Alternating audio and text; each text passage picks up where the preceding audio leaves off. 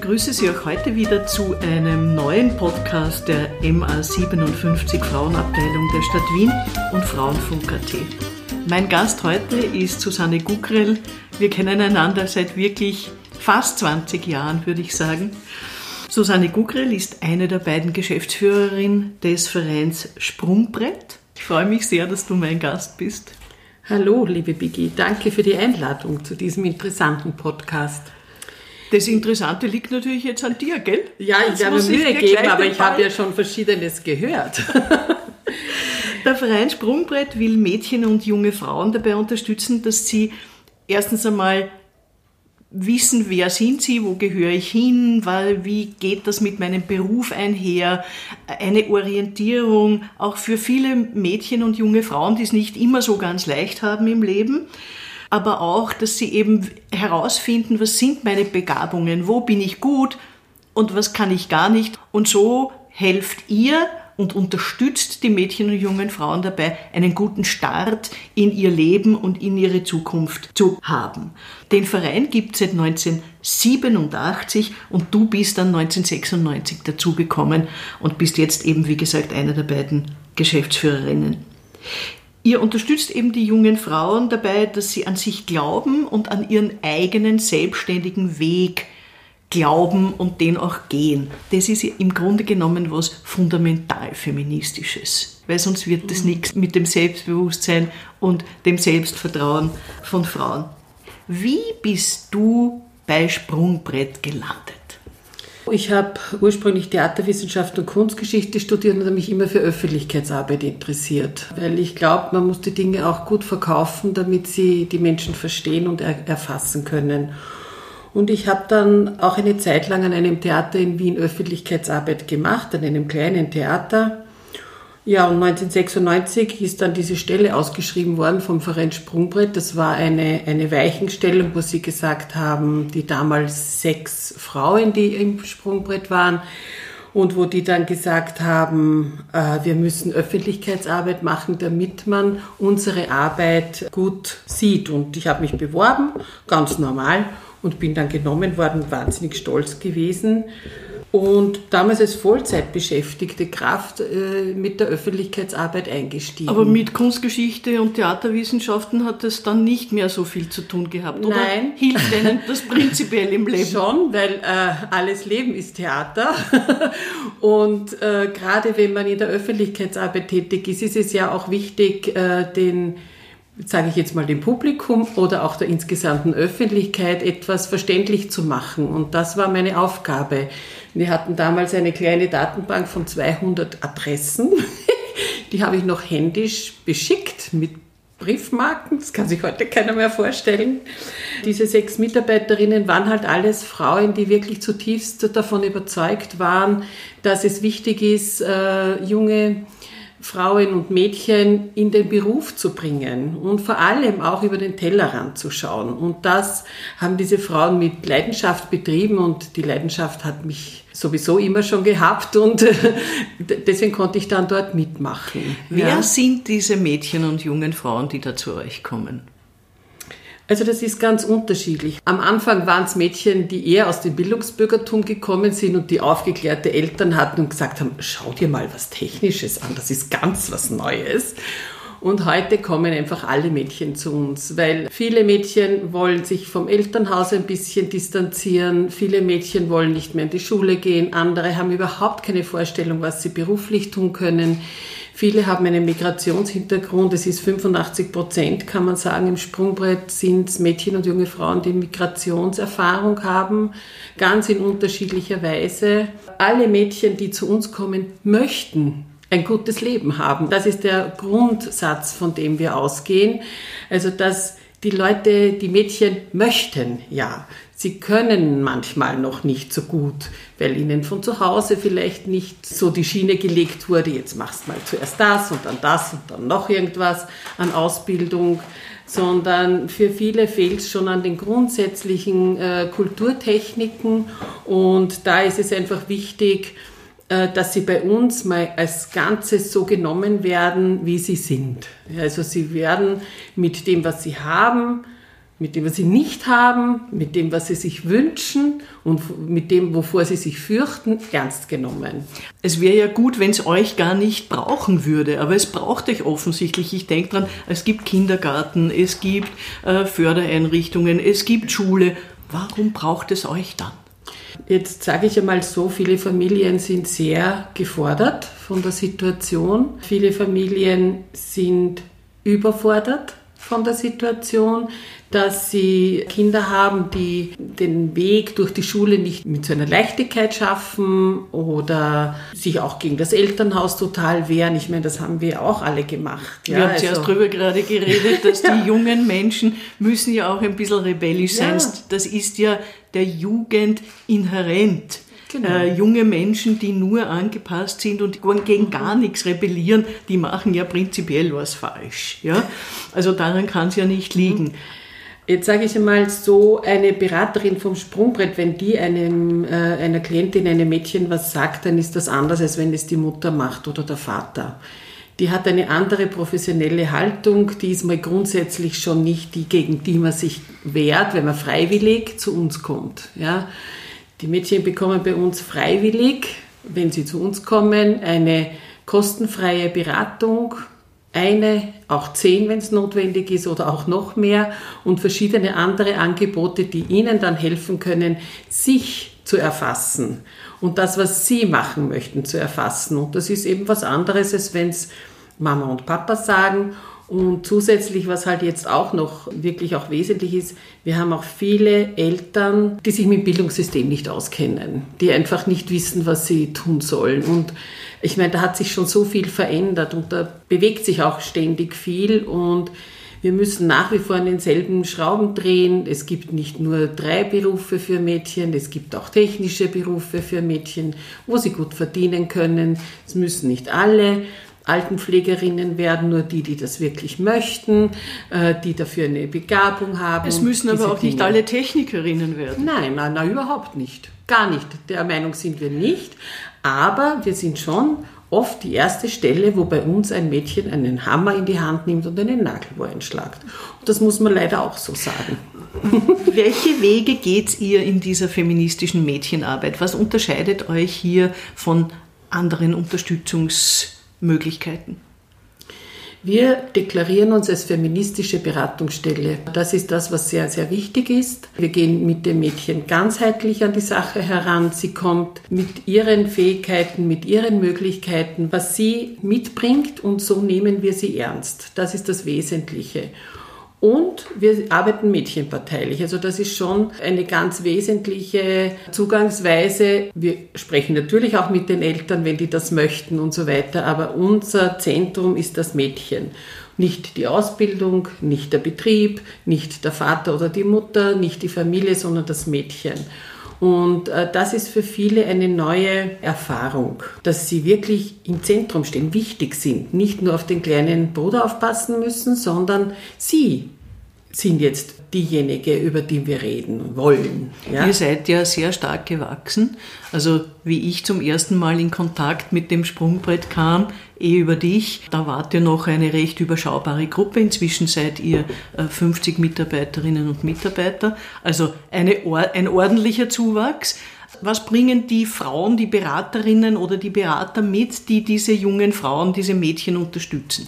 Alle Beraterinnen im Sprungbrett haben wirklich den großen Wunsch, Mädchen voranzubringen in dem, wo ihre Stärken liegen. Also wir wollen nicht aus der Friseurin eine IT-Technikerin machen, aber auch nicht aus der Handwerkerin eine Bürokauffrau. Also uns geht es darum, hier zu erfassen mit dem Mädchen gemeinsam durch verschiedene Gesprächsmethoden, durch Ausprobieren, durch Hands-on-Elemente.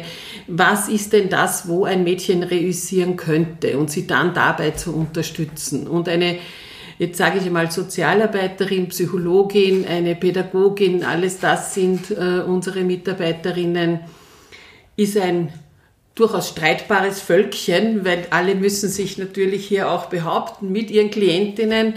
Ist auch nicht immer ganz einfach, aber die sind einfach alle überzeugt. Also wenn eine Mitarbeiterin sagt, eine Feministin bin ich nicht und nicht erklären kann, warum genau, dann kann sie im Sprungbrett nicht glücklich werden. Weil da muss sie dauernd diskutieren. Jetzt ist ja Diskutieren nicht das Schlechteste. Ja. Manchmal sollten wir vielleicht mit unseren äh, Ministerinnen und Staatssekretärinnen äh, diskutieren. Eine Sache, die mir aufgefallen ist, und ich denke hier auch besonders an eure Klientel, die, die Mädchen, die zu euch kommen und dann hören, wenn eine Ministerin sagt, ich bin, will keine Feministin sein, weil der Feminismus spaltet die Gesellschaft. Wie diskutiert ihr das dann? Dass unsere aktuelle Frauenministerin keine Feministin sein möchte, das bestürzt mich und äh, darüber hinaus finde ich es skandalös. Ich frage mich, für wen sagt sie das? Wie populistisch muss sie sich denn verhalten, dass sie so etwas äh, sagt als Ministerin, die Frauen vertreten soll? Und ich frage mich natürlich, welches Bild hat die Frauenministerin im Kopf, wenn sie vom Feminismus spricht? Was glaubt sie eigentlich, was das ist? Also wie gefährlich ist das? Also ich sehe es leider so, dass äh, sie, also die Ministerin hier mit sehr geschickt mit Sprachframes arbeitet, indem sie Feminismus mit Spaltung äh, in Verbindung bringt. Und Spaltung der Gesellschaft, das haben wir ja gerade in den letzten Jahren immer wieder gehört, ist etwas was ganz Negatives. Somit stellt sie etwas ganz Negatives, nämlich Spaltung der Gesellschaft und den Feminismus gleich auf. Und wir wollen ja keine Spaltung dieser Gesellschaft, also wollen wir auch keinen Feminismus. Das ist natürlich bedrohlich für Menschen, die ganz viel für Frauenrechte und Menschenrechte arbeiten. Meiner Meinung nach müsste es ihre Aufgabe sein, die Menschen davon zu überzeugen, dass das etwas ist, was der ganzen Gesellschaft gut tut. Und ich würde mir das sehr wünschen, dass sie das nicht als Feindschaft betrachtet, sondern als Suche nach dem Gemeinsamen. Und äh, das tut mir dadurch sehr leid, weil ich finde, Feminismus muss mit positiven Bildern besprochen werden. Das ist was für alle, nicht was nur für Frauen. Das ist auch was für Männer und alles, was dazwischen ist. Das ist etwas, was unsere Gesellschaft stärken könnte, wenn man es gut macht. Ich kann überhaupt nicht verstehen, wenn man darüber nachdenkt, dass man das nicht möchte. Wenn zum Beispiel die jungen Frauen, die zu euch kommen, wenn die mhm. sowas hören, mhm. was glaubst du, hat das für einen Effekt auf sie?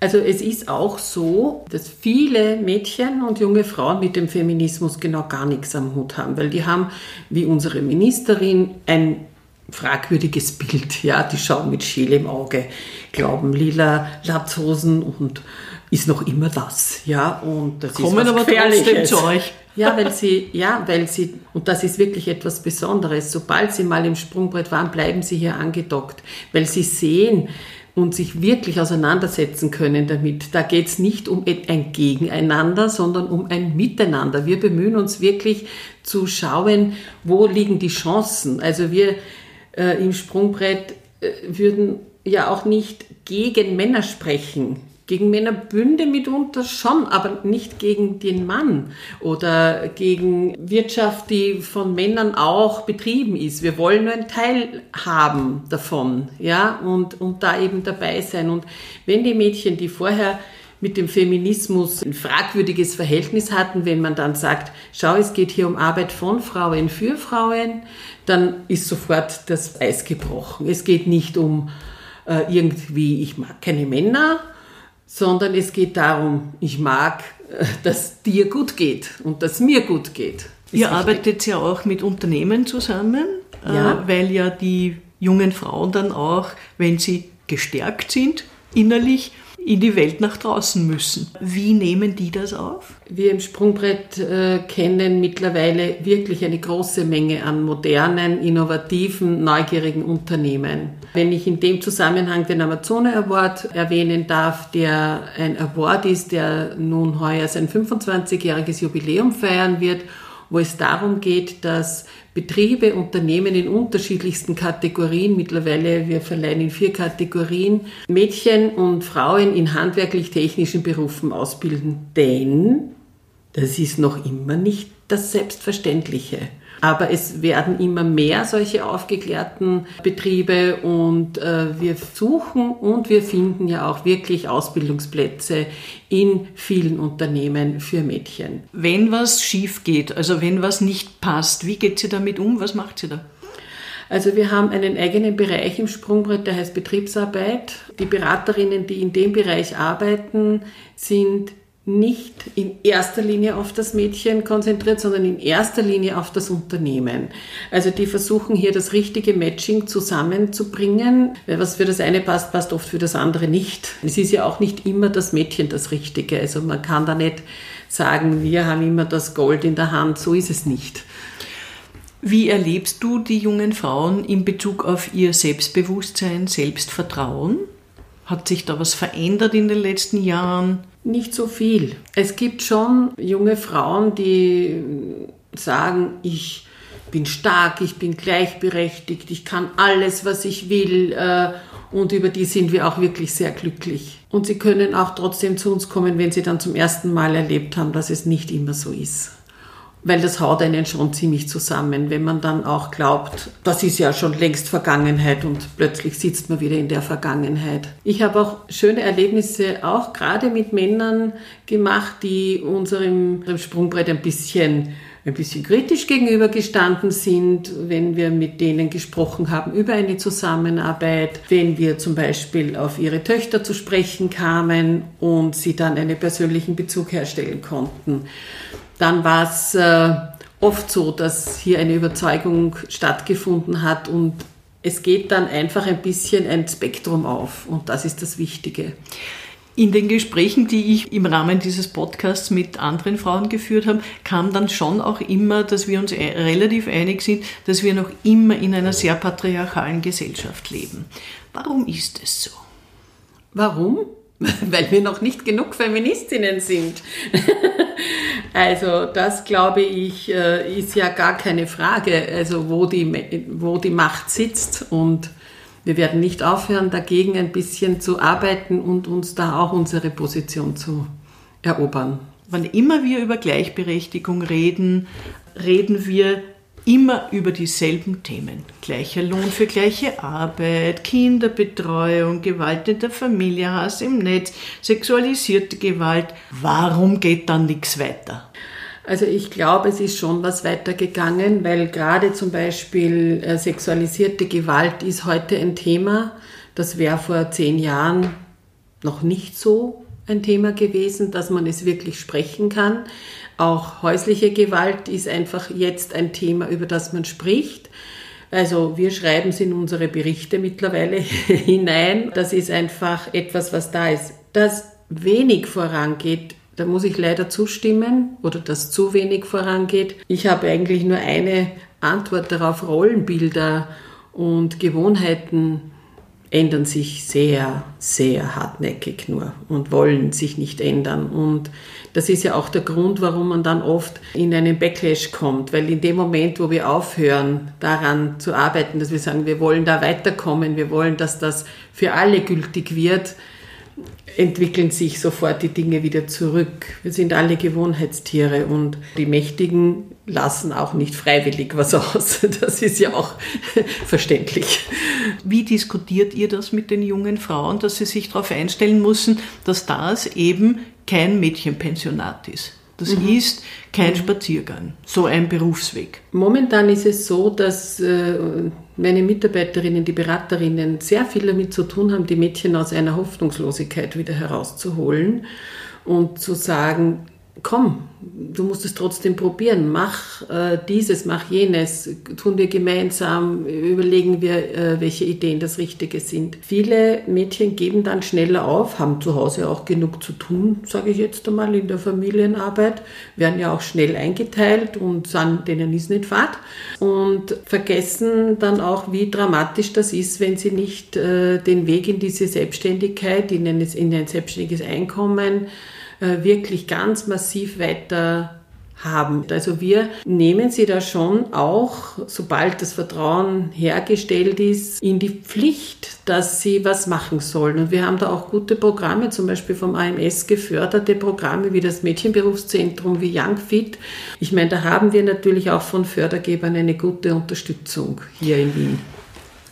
Was mich noch besonders interessiert, wir kommen ja beide, glaube ich, so aus einer Generation, wo Feminismus war auch ein bisschen lustvoller früher. Ich, ich werfe das einfach nur mal so hin.